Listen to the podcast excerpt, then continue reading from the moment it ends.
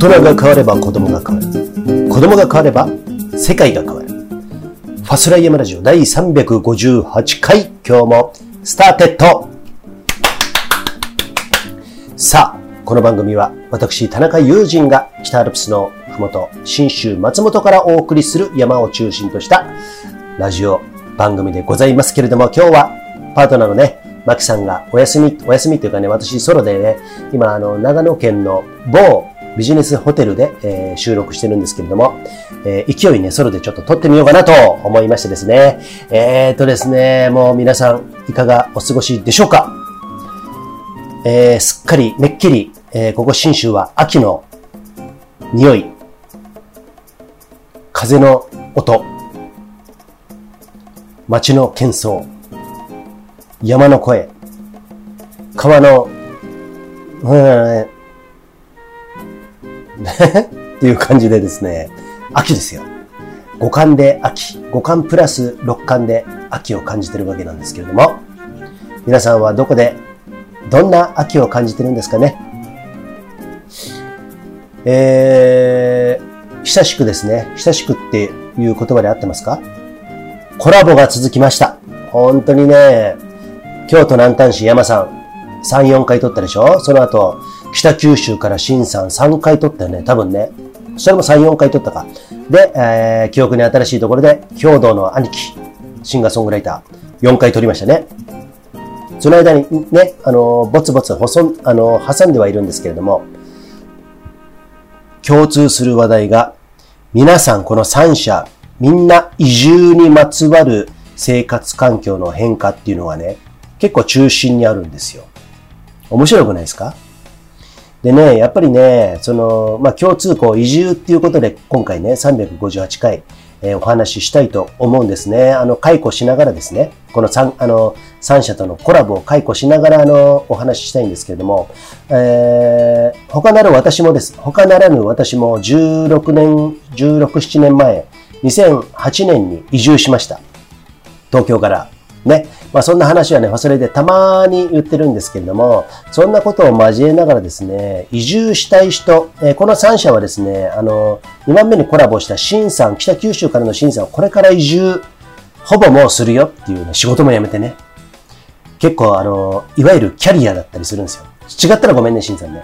あの、まあ、お堅い、どっちかというとお堅い仕事をやってるんだけど、それをもう辞めたと。それで憧れの松本に来る。新州松本に来るっていうことでね、コラボして涙する場面もありました。まあそんな中からですね、人は移住なぜするのかっていうところでですね、そういうことをテーマにですね、だってさ、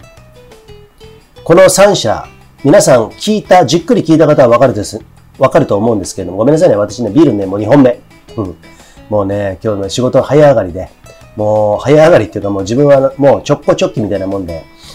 アーリーチェックイン今してるとこなんですけども、で、風呂入ってね、あの、やってるんですけれども、ビールも2缶目ですよ。仕事も少なくてね、今日はね。うん、もう時間も、あの、結構、有意義に使いたい自分としてはですね、マラソン、あの、ジョギングも M ウェーブで、長野市の M ウェーブの周回、最低4周か5周しようと思ったんだけど、それもできずにそのままチェックインみたいな中途半端な感じ。かといって仕事もあんまりできないっていう感じでね、チェックインしたんでね、まあしょうがないんですけれども、ちょっと、ちょっと消化不良みたいなところあるんですけど、それはもうリセット。さっきね、温泉でリセットしましたんでね。えー、リセットプラス部屋のリセッシュで、あの、リセットしましてですね。えー、やったんで、あの、いいんですけれども。このね、キーワード移住っていうのがね、あるんですね。人はなぜ移住するのか、移り住むのか、移住っていうことをさ、あの、引っ越し、引っ越しはあると思うんですけど、移住っていうとさ、引っ越しってまあちょうど、あの、しょうがなくて転勤で引っ越しとかさ、うん、結婚したから引っ越しするとかさ、一人暮らしするから引っ越しする、親元から出なきゃいけないから引っ越しするとか、まあ様々な have to があると思うんですよね。うん。have to ないしは must。やらなければいけないっていうところがあると思うんですけども、一方で移住っていうのは、あっち行ってみようかと。山のあっちの方行ってみようか。海のあっちの方行ってみようか。海外に行ってみようか。とかね。うーん自分から行くものなのかなっていう感じが能動的なもの。shall I? shall I? なんじゃないですか？英語合ってますかね？これどうですか？まあそんなところでね、この皆さん三者三様に移住っていうものがありまして、私どもファスライヤマラジオの私、田中友人、そして、え、パートナーのマキさんも、えー、移住なんですね。面白くないですか？なんでみんな移住するんだろう？そして移住する人はごくわずかです。これね、肝です。移住してる、あの、人同士で喋ってるからみんな移住してるねって言ってるけど、うんと、全体、日本全体的に言うともちろん移住する人なんて多分少ないと思うよ。うん。様々なリスクももちろんあるし、生まれ育った場所を離れるなんて俺はできねえだっていう人もいるだろうしね。私はそんなことしませんとかね。やめてください私はだって、そんなここに生まれ育ったところで、えっと、親のこととかいろいろありますし、うんと、代々引き継いでるものもありますからっていうね。そういうことも絶対あると思うんですよ。だから、えー、先生に言われたし、親に言われたしとかね。あるでしょ？だから、移住ってなかなかね、しないもんなんですよ。さあ、そんな移住についてね、今日はね、えー、深掘りしていきたいと思う。あの、解雇しながらですね、この3、あの、3社とのコラボをですね、振り返りながら今日は移住について、私の体験、マキさんの体験、マキさんちょっといないんでね、マキさんの私が、あの、想像しながらですね、あの、そこら辺も加味しながらできたらと思いますんで、今日も30分お付き合いください。ファスライヤマラジオ。さあ、ファスライヤマラジオ358回始まりました。この番組は、えー、ブランシュ高山スキーリゾート、と言ってですね、長野県長浜町にあるスキーヤーオンリーのスキーリゾート、ブランシュ高山スキーリゾートさん、そして、ネパールのヒマラヤ山脈で育ったオーガニックでフェアトレードなアウトドアで楽しむコーヒー、ナマステヒマラヤコーヒー、さらに、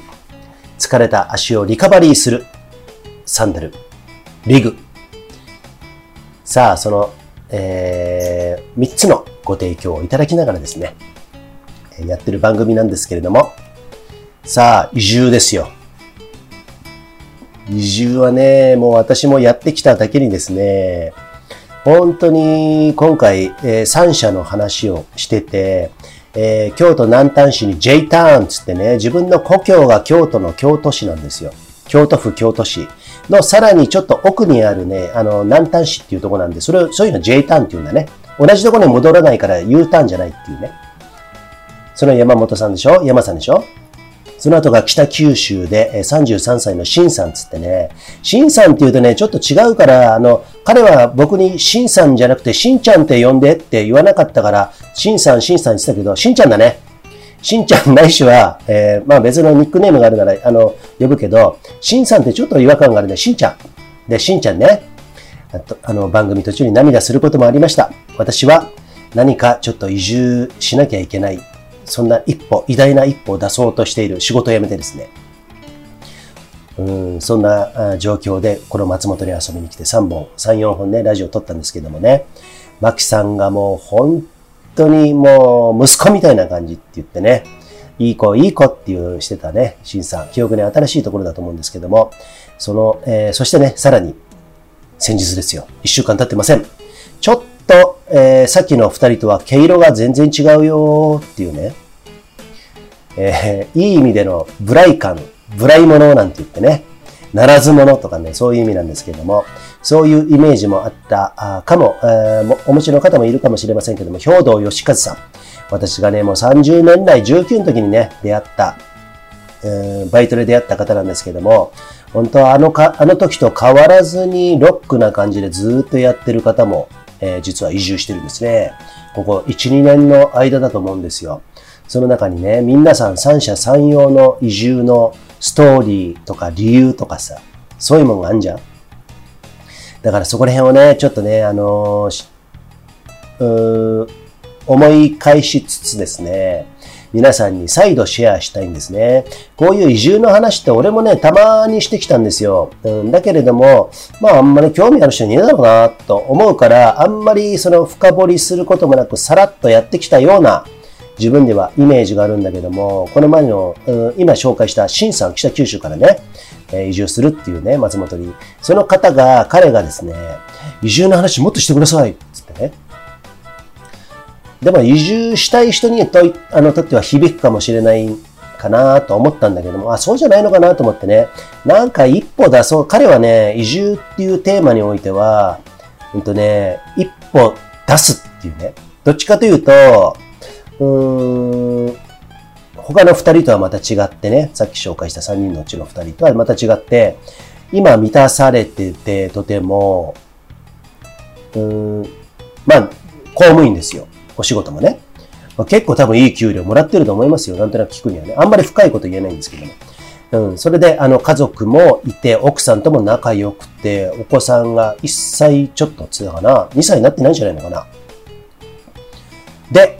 だけど、松本に、えー、結婚する前に来た時に、あ、ここなんじゃないのかなって思って、からもうね、何回6回かなんか来たって言ってなかったっけ？ちょっとね、あの、間違ってたらもう、あの、悪いんだけれども、それね、ラジオで喋ってるんでね、えー、そんなこと、あの、あるんですけれども、えっと、なんで今のシンさんの話題を出したのか、ちょっとわかりませんけれども、まあ、どうしよう。えっ、ー、とね、そんなことがありましたよ。で、えっ、ー、と、彼みたいに、そうそうそうそうそう、よくわからないけど一歩出すっていうね、パターン。そして、あの、一番目に紹介した、あの京都南丹市に J ターンした山さん、ナマステヒマラヤコーヒーのね、山さんなんですけども、彼はどっちかというと離婚して、子供、これもね、全部ラジオで喋ってることだから、あえてもう一回シェアしますよ。離婚して子供と、ちっちゃい子供が、上が5歳、下が2歳とか3歳じゃないのかな。と離れ離れになるんだけども、まあ離婚をするようになってしまって、えー、もう東京、うん、東京に多分20年ぐらいいたのかな。で、まあいろいろやって、多分彼の言うことにはあんまりそんなに面白くなかったんじゃないかな。実りがあんまりなかったような気はする。まあでも、そこからね、生まれたものもいっぱいあって、今もやってるんだろうけれども、それで京都南丹市っていうところに移住して、あの、今日、彼はね、実はね、私と出会った2016年、15年ぐらいから、ま、あの、長野に移住する、移住するって言ってたのね。スルスル詐欺だったんですよ。ね？スルスル詐欺。まあね、あの、詐欺にはならないんですけども、スルスル白詐欺だったんですよね。うん。で、えー、でもまあ、ちょっと奥さんと折り合いがつかずに移住できずにそのままずっと、まあも、ある種悶々としてたのかな。うん、それで、まあ、時を経て、その7、8年後になるのかな。4、5、6、7、7、8年経ったのかな？それで、まあ、この離婚を機にですね、まあ、どう、どういう意味で移住したのか、ハフトゥーなのか、それともシャライなのか、わかんないですけれども、え、移住して、まあ、実家にね、ほど近い、ほど、ほど近くはないかもしれないけど、まあ、JT なんでね、えー、京都市に近い南丹市っていうところに、えー、移住して、文字通り私も行ってきましたよ。2日間行ってきましたから、本当に田舎ですよ。もう、ある種辺境の地。日本に辺境の地はたくさんありますよ。山いっぱいありますからね。その中の本当に辺境の地なんですけども、そこで彼はたくましく、ポジティブにやってました。で、うん、そういう一歩で彼あるでしょ？まあ、もど、あの、どっかに行かなきゃいけないっていう気持ちもあったかもしれない。さっきのシンさんというと違うところは、シンさんは、えっ、ー、と、満足してる中から、ここじゃないどこかへ。で、山さんは、満足はできない場所だっ、東京は場所だったし、え離婚っていうことを契機に、今までしたかった田舎暮らしをするなら、どうせなら、じゃあ京都南田市にしてみようかって。そういう経緯で。で、毛色が違う兵道の兄貴なんですけどね。兵道の兄貴はもう本当にちょっと違ってですね、この方はね、あの、コロナあったじゃない？ものすごい、あの時ね、えー、私どももこの前の前回、前々回のラジオで言ったんですけれども、兵道の兄貴は、そう言ってもなんかうまいことをちょっと言ってたようには聞こえるけれども、コロナの時ね、もう我慢できずに我慢して我慢して投稿よくしてたのね。俺見てたんですよ。つぶさに見てたのね。あの、全然音楽の世界はどうなのかなとかさ。あるじゃないですか。みんなそれぞれどうしてんのかな俺山の世界だけ見てたらダメだなと思ったの。俺山の世界では多分ね、まあ、無名かもしれませんよ。無名かもしれないけど、無名の有名で、あるところにおいては第一人者だったりするんで、そういうところでいろいろやってるから批判も浴びるじゃない？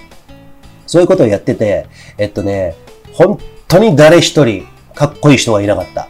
悪いけど。本当に悪いけど、もう、えー、担保された中で頑張ってる人はいるよ。例えばさ、山の中でこの、本当の例ですよ。100メートルの間で何回も行き来しながら100マイル達成しましたとかさ。外に出れないなら、まあこれはフランスの友人の一郎なんだけど、まあこれはまあちょっとフランスだからまた別なんだけども、え自分の家で何回も階段を往復して、1階と2階の間ね、それで富士山の標高かな、エベレストの標高かな、ちょっとわかんない。それを達成しましたとかさ、そういうことをやった人たちはいるんだけれども、やっぱり俺の中ではね、もうどう、うんなんかね、なんか、うん、なんか同志が欲しいなってすっごく思ってたの。わかりますかねこの気持ち。なんでみんなそんななんだよっていう。あの、ちょっと、あの、ちょっと要望を言うとね。で山の世界じゃなくて活動してる仲間も全部含めてそうですよ。みんなおとなしくてなんか発言しなくなっちゃったな。その中で俺山に行き続けてさ、うんと、山に行き続けてっつっても、本当に東京でいう代々木公園を散歩するようなもんですよ。里山行くなんてね。でも、違うだろうと思って、つば九郎上がったんですよ、つば九郎。えっ、と、登山道が解禁した4月かな、2020年の。えっ、と、当時さんって言ってね、山の兄貴って僕が呼んでるんですけども、彼と、つば九郎登らないっつって、彼はまだね、その時ね、コロナなんて嘘だろっていう感じでいたんです、彼もちょっとずつコロナに、やっぱりちょっとずつ、独あの、コロナを意識しているコミュニティに横のつながり、山岳会とかさ、あ山岳ガイドの免許を持ってますんで、彼はね。そういうところから横のつながりがあるんでね、なかなか難しいとこあるんだけど、俺はそんなもの持ってませんから。俺はそれこそもうチンピラですからね。あの、だから持たないの、俺は。そういうものはいらないから。で、俺と一緒に行った時に、すごく、マスクなんかいらねえよな、とかさ、いろんなこと言って、で、俺は BC ショートで、あの、円山荘っていうとこから合戦尾根を下ってきてですね、当時さんの登山靴に対しては思いっきり、えー優位性を発揮してですね、BC ショートの凄さっていうものをね、あれ、ものすごく見せつけた。いやらしい言い方。ね、そのぐらいのことをやって BC ショートっていうのはそういう経過もたど、経緯もあってですね、今ね、こうやってね、えー特許まで取って、あの、は R マークを取って、こうやってちょっと発展、進展してきたところあるんですけども、そんなことをやるっていう山の世界で誰もいませんでしたよ。本当に、みんななんかうまいこと言ってさ、なんかチーム組んでどうのこうのやって、俺たちはそう、山には行かない、みんな我慢しようっていう、お利口さんばっかりで、悪いけど言わしてもらいますよ。俺の、あの、活動してる仲間もそういう人はいなかった。誰もいなかった。みんな黙った。うん。その中においてね、もう山の中に誰もいねえな。俺の仲間に誰もいねえな、そういうやつって思った時に、兵道の兄貴一人だけなんです。だけはですね、Facebook を時折発信するんですよ。Facebook しかちょっとわかんないんで、わかんないんだけども、なんかちょっと違うような気がすんだよなーっていうことを言って、でもあの人ね、この前聞いて分かったと思うんですけれども、皆さんね、あの、兵道の兄貴の回聞いてくださいね。結構真面目なんですよ。ちゃんと考えてるんですよ。僕はいろいろ、あの、揶揄しましたけど、あれは、あの、まあ、あの、そういうノリでやったんですけども、すごい考えてることと行動っていうものが、全部リンクしてるんだけれども、で、もちろんいい加減さもあるんだけども、違うんだ、嫌なんだ。本当に多分ね、心底嫌だと思ったの。嫌なんだよ、俺。っていうことを、俺は感じたのね。あ、俺と、俺も、兄貴俺も一緒だぜ。っていうことでメールしたのかどうかは知らないけど、なんかね、お互いね、音楽と山の世界で違うんだけれども、遠く離れながらも全然会うことはなかった。だって8年ぶりに会いましたからね、今回ね。あ、似てるなと。うん。なんか俺も、なんか同じ気持ちを持っててよかったって思ったのかどうかわかんないけども、あ、こうありたいなって思ったところに兄貴もいてくれて、兄貴がいたからそうなりたいなって思うより、思うよりは、兄貴もそういうふうにやっぱり思ってくれてたんだねっていう感じで、俺は山の世界では、うんと、一緒に、うん、一緒にっていうか、ああ、つあの、貫き通そうと思ったよね。当たり前の話だよ、そんなことさ。だって普段さ、2019年にさ、山のパートナーである女性が亡くなってね、その方の旦那さんと、えー2019年も全国暗記してね、まあ俺が主に広報部隊として、あの、プレゼンは俺が全部やることになったんですけど、北海道行ったり、東北行ったりね、北海道、東北、うん山梨、安曇野、えっ、と、もう一個、どっかあった。忘れたけど、まあそんなことやってさ、それがさ、全部さ、え、コロナになった途端に、え、あれってなんか、何？やっぱりちょっと一つの、なんつうの、机上のあれだったの？みたいな風になっちゃうじゃん。俺もそういうの本当に嫌いで。うん、だから、立体的にするためにも、え、こんなコロナなんて、あの、山に行くなって言ってるけども、山に行く人はあっていいんですよ。ね？例えば、俺がじゃあ里山行くでしょ？里山に行って事件が、事故が起こる可能性がありますか？ね？誰かと会うんだったら、それで本当に、あの、映るんだったら、映るで喋らないで交わせばいいじゃないですか。あの、うんと、何？生き返えばいいじゃん喋らずにね。感染するんであれば。その前に人なんか来てませんよ。散歩ですよ。本当に。そこで散歩するようなもん。うん。それをね、一色たに山全部禁止ってなったことに対して俺はものすごく違和感を感じて、イライラして、あの、あの時みんなイライラしたでしょ。だって外に出れないと人間はイライラするんです。それを分かってやってるんです。イライラする人としない人、えー、注射を打つ人と打たない人。それを分断させようと思って、分断するとみんな一致団結しないでしょそれが狙いで管理社会をどんどん作っていこうと思ってるっていうね。弱体化させようと思ってる。まあそこはね、ちょっと先の先の話なんですけども、まあそこちょっと一歩だけ触れたよ。うん。触れなきゃいけないから、こういうのね。うん。だからそんな時に気持ち悪いなと思った時にこの兵道の兄貴だけは、今日から Facebook ライブで音楽やります。とにかくメッセージ伝えますつってさ、あの人ね、やっぱり、あ、こういう時やっぱ出てくるんだなと思ったことで本当に嬉しく思いました。ね。まあそんなことがあってね、今、あの、勢いね、コロナの、うん、話には戻ったんですけれども、まあここでちょっと気分転換して移住の話ね。ビシショットって本当にいいもんですね。ひえ。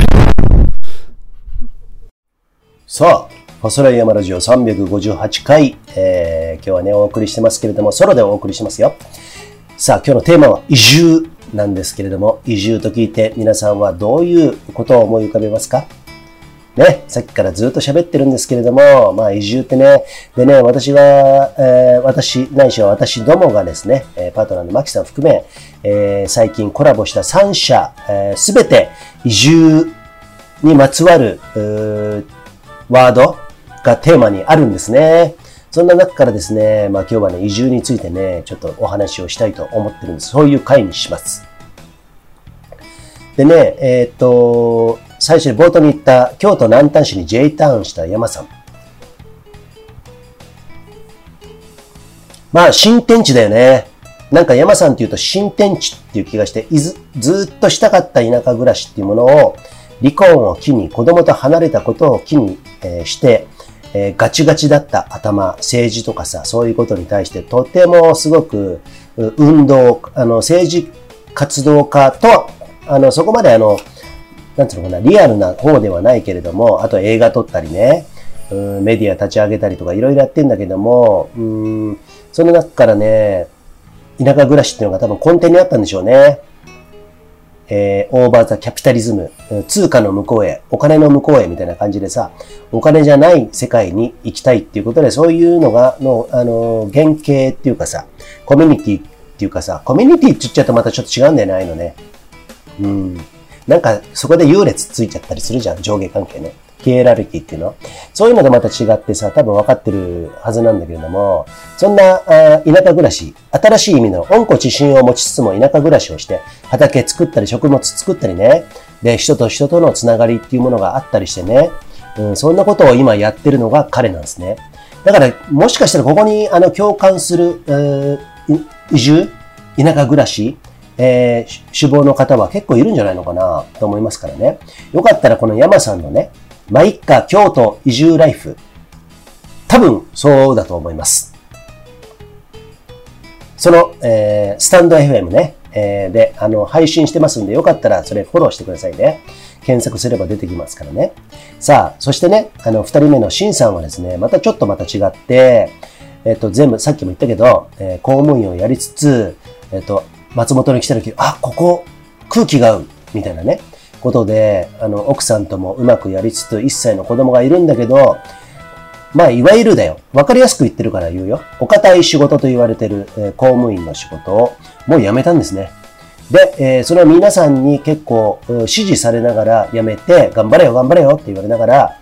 松本に移住するっていう、今準備をしているところなんですけども、さこそこのかん最終的な移住ができたのかどうなのか、移住ができるのかどうなのかっていうのはままだね、聞いてないんでね。そこは今後もね、私どももね、えー相談してくれれば、まあいろいろ答えられることはあるのかな。あんまり参考にならないとは思うんだけれどもね。まあ、この人はまあ、とにかく、ここではない一歩っていうかさ、なんかさ、うんここじゃない一歩っていうか、憧れの松本。じゃあそっちに行かないとっていうさ。山さんはさっき新天地みたいな感じ。田舎暮らしって感じなんだけど、この新さんは憧れの松本。もう明確してんだよね。ここに行きたいっていう。だから一歩出すっていうね。全部捨てて、ある程度捨てて、で、家族はもちろん繋がりながらね。まあ家族ともちろん移住するのかもしれないし、家族と二拠点生活になるのかなわかんない。そこら辺ちょっとわかんないんですけどね。そこは本人のね、あのー意向、意向っていうかね、そういうものを聞きたいんですけども。で、三人目の兵道の兄貴はですね、兵道の兄貴兄貴は毛色が違うってさっき言ったんですけれども、ここはね、もう一気にちょっとね、毛色が変わってですね、あの方は昔から不動産を持ってましてですね、でもね、それがね、いろいろ利回りとかいろいろあったんじゃないのかな、東京のね、ある、武蔵野とかさ、三鷹とかあっちの方なんですけども、それが多分利回りがあんまり良くなくて、で、すごく商社な、あんなこと言っててもあの方ですね、めちゃくちゃおしゃれなマンション住んでましたからね。で、いつも乗ってる車は大体、あのー、欧州車だったりするんですけれども、で、今、ハーレーも乗ってるでしょ。いろいろ物のこととかお金のこと、お金なんてさ、どんなことでさ、いい、いい車なんか、お金なうん？いい車なんかよ、どうのことねよって言ってるけど、いいの乗ってますからね、あの人ね。ここ誤解なくですね、僕が今ね、僕で注釈挟みますけれども、まあそんなことをやってるんだけれども、かといって音楽をずーっともやってるんですよ。それこそ40年ぐらいやってんじゃないのかな ?40 年以上かわかんないけど、10代からやってるとすればね。それをやってメジャーデビューも一回して芸能界の光と影も、知って、ね。それで音楽から一回離れて、離れた時俺一回も会ってないんだけれども、で、再び音楽やり始めて CD 出した時に僕再会したんですね。その時私ね、松本に移住してた時で、おー、兄貴なんて言いながらね、久しぶりなんて言って、空のボトルっていうね、新しい曲を携えて CD 出してたんですね。まあそんなタイミングであったんですけれども、この兵道の兄貴の移住っていうと、やっぱりなんていうのかな。まあそういう利回りとか そういうのももちろん大事だし、あの人はもう本当にいい意味での道楽者というか、うんと、無頼者というか、うん、その中から、もう東京じゃねえんだなって言ってたのね、コロナの時に。東京違うんだなって。まあいろんな意味があるよ。さっきの利回りもあっただろうし、もうここじゃねえんだよってさ、うん、俺の新天地は、っていう意味で、意味で。だから、さっきの山さんが新天地、田舎暮らしだとしたら、新さんが一歩、憧れの松本。としたら、兵道の兄貴は、えー、利回り。そして、ここじゃないどこか。そして、音楽をやり続けること。なんだよね。なみんな違うでしょみんな違ってもちろんいいし、なんか面白くないですかこの中で自分の中で当てはまる移住志向の方はね、こっから当てはまるものを見つけたらいいと思うんですよ。うん。それがいいと思うんで、今後はね、またコラボしつつですね、この3社ともですね、移住にまつわる話っていうものをしたいと思うんですけれども、こっからね、私のね、移住、私も、えー例に漏れず16年前に移住してます。俺こそ、なんで移住したのか、未だにわかりませんけれどもね、そこはちょっとね、これ最後に言いたいと思います。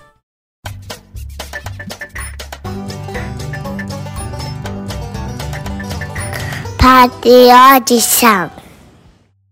さあ、ファズラ山ラジオ、締めに入りますよ。でね、私、田中友人が移住したのは2008年。この前ね、シンさんと話してるちょっとね、あの、若干ね、あの、間違いがあったんで訂正します。2007年の8月に移住したいなと思って松本を訪れて、2008年の9月の最終、だから1ヶ月経ってない、えーまあ、経っても2ヶ月ですよ。その時には移住決断しましたからね。で、マンションを売りに出して、そしたら売れちゃったっていうね。その前にマンション売り出した、出したことあるんですよ。でもね、タイミング合わないから売れないんですよ。でもその時はね、移住決断した後ね、結構パッと売れたんですよね。そこから、えー仕事を辞めるっていうことを、私自営業で大手と契約してて、もう28年ぐらいやってるのかな。うん。あのー鑑定業の、車の鑑定業の仕事なんですけども、週2日とか3日とかね、今やってるんですけども、その会社にはですね、当時も個人で契約してて、移住決めた2008年の9月でしょ ?2000、あ、違う、ごめんごめん。2007年の8月に移住を思いついて、2007年の9月に決定したのね。で、2000、年が明けて2008年の1月に初めてね、辞めるって言ったんですよ。えって言ってさ、担当者の方が言ってくれて、そうなんですよ。まあちょっと理由はまあまあいろいろあるんで、まあどうでもいいですけども。で、そこから2008年の1月から引っ越しする3月まで。で、仕事辞めるのが3月いっぱいだから。契約があと3ヶ月だったでしょその時にもう本当に何も考えてなかったの。どうしようかな。もう最終的に人間は生きていけると思ってたから、全部って一文なしになったとしても、うんと、なんとかやっていける。まあその時に私の家族構成を言うと、奥さんと、えっ、と、小一の娘、で、年、えー、幼稚園年中の息子、そして年老いた親が二人いて、あの、神奈川県神奈川県秦野っていうところに、そこに、えー、仕送りをしつつですね、いろいろお金の工面とかいろいろしてて、で、兄貴夫婦が、あ同県内、神奈川に住んでるんですよ。うん、で、僕ら東京でしょ。まあ東京って言っても、厳密には神奈川の川崎だったんだけども、まあ東京みたいなもんなんでね、あの、そんな感じなんですけども、えっ、と、そういう感じでやってて、親にはね、移住するって言ったらね、実は決めて、決めたのが2007年9月じゃん ?2008 年3月に移住するんだけども、2008年3月の最終週に移住するんだけども、えー、最終週の1週間前に、あの、肌のっていうところに遊びに行って、その時に、ごめん、引っ越すんだ って言ってさ。それは俺の思いやりね。前から言うと、長い、えー、その準備期間、ね、移住するまで時間があると、もう悲しむだろうなと思ったから、一週間前に言って、移住すんだ来週っつって。もうびっくりした感じで、もう涙も出ないよね。うん。孫も可愛いしさ、俺たちよく連れて行ってたし。うん。だけど、俺が見せたかったのは、移住してまた一週間後にすぐにね、孫を連れてきたの。変わらず連れてきてやるからこういう感じで、つって。そしたらもう安心してね。うん。もちろん頻度は減りましたよ。頻度は減ったけど、それでも結構頑張ったかな。うん。まあそんなことやったんだけど、まあ私の移住っていうものをね、最後に今日ね、もちろん時間になってしまった。あ、もう、時間過ぎてるから、ちょっと片付けますね。最後ね、ちょっと急ぎますね。えっと、私は本当にここじゃないどこかっていう意味では、兵道の兄貴ととても似てますよね。うん。で、かといって、山さんのやった田舎暮らしとか畑とかさ、人と人のつながりっていうのも俺も結構そう興味があって、全部やったんですよね。畑もやったし、田舎暮らしもしたでしょうんと、松本っつっても、まあ、まあ、まあ、田舎のところに住んでたんで、で、人とのつながりで、あの、米農家とつながって、そこで忘年会やったりとか、えー、稲さ、稲の、あの、稲、あの、原農薬のお米、えー、作ることに手伝わさせてもらったりとか、で、自分は、あの、ね、あの、畑やったりとかね、あの、ミミズコンポストまでやってたからね。ミミズのコンポストがあの生ゴミを全部処理してくれるってやつね。うん。まあそんなこともやりながらですね。あと山も始めたでしょ？うん。で、あとこの2番目のシンさんと、一歩っていうのはまあとてもね通じる。で、憧れの松本。ここはね、ちょっと俺わかんない。憧れじゃなかったから俺ね。でも、ここじゃない、えー、兵道の兄貴の言ったここじゃないどこかっていうのと、シンさんの一歩っていう意味では、まあ山さんも一歩だよね。なんかね、よくわかんないけど、かっこよく言えば直感に従って一歩出した。うん。それだね。うん。でさ、すべてさ、うまく、えー、片付くのは、片付くのも、片付かないのも自分の精神状態次第じゃん。うん。俺はなかなかそこを答え合わせしようとして、なかなかね、移住後もですね、ずっと、子供が友達できなかったりするの見てさ、なんかね、すげえ、あの、カルチャーショックみたいなの受けたりするんですよ。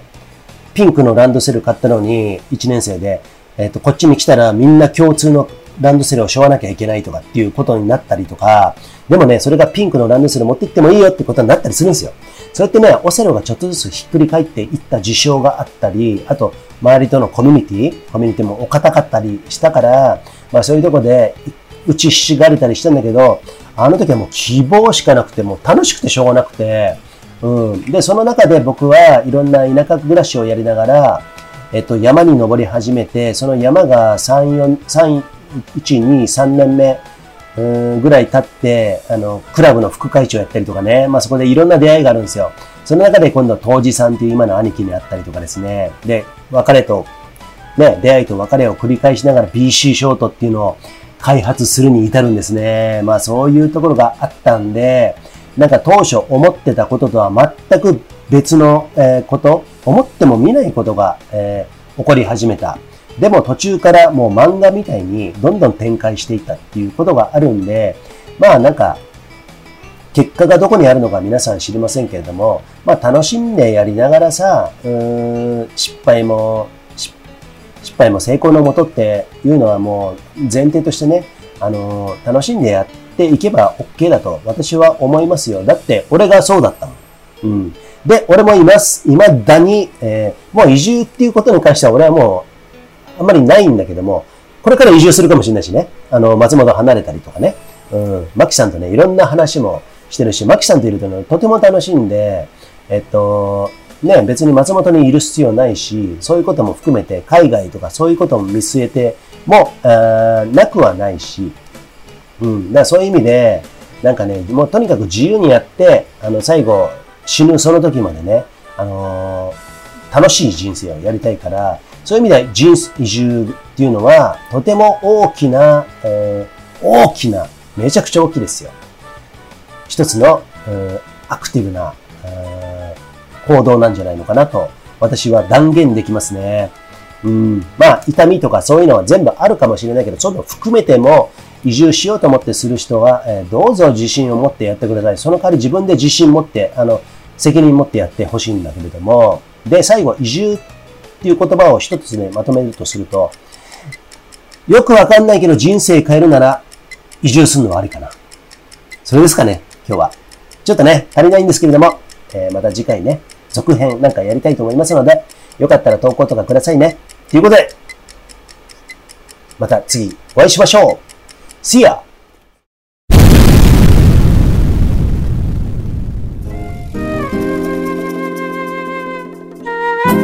松田山ラジオいかがでしたでしょうか？この番組は投稿を募集しております。マスラヤマラジオホームページのトップ画面にあるリクエスト欄から投稿ができますので、えーどんなお題でも結構です。えー皆さん、どんどん投稿お願いしますね。待ってるよ。じゃ、See ya!